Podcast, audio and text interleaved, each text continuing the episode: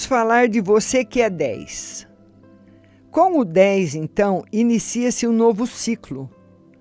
E agora a pessoa está muito mais bem preparada, pois leva consigo toda a sabedoria que adquiriu no ciclo anterior. Isso explica por que as pessoas 10 possuem tanta habilidade para chegar ao sucesso. Os 10 de Copas têm capacidade para serem líderes de crianças e pessoas em geral.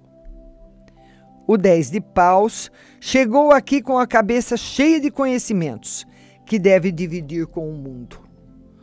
O 10 de Ouros sabe dirigir um negócio com facilidade. E o 10 de Espadas nasceu com bastante impulso para conseguir realizar tudo o que quiser. Todos são trabalhadores incomparáveis e grandes realizadores. O lado negativo de ser um 10 é que as pessoas com cartas desse número podem tornar-se obsessivas a respeito de algo relacionado a seu naipe.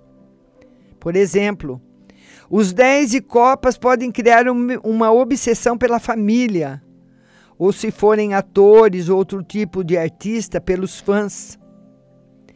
Os dez de pau sofrem de insônia, porque estão sempre com a cabeça cheia de pensamentos e ideias. Os dez de ouros podem ser os mais viciados em trabalho do mundo.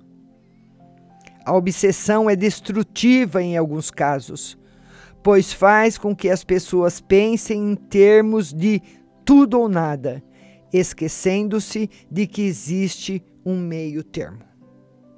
Sim, os dez são capazes de realizar grandes coisas, pelas quais merecem aplausos.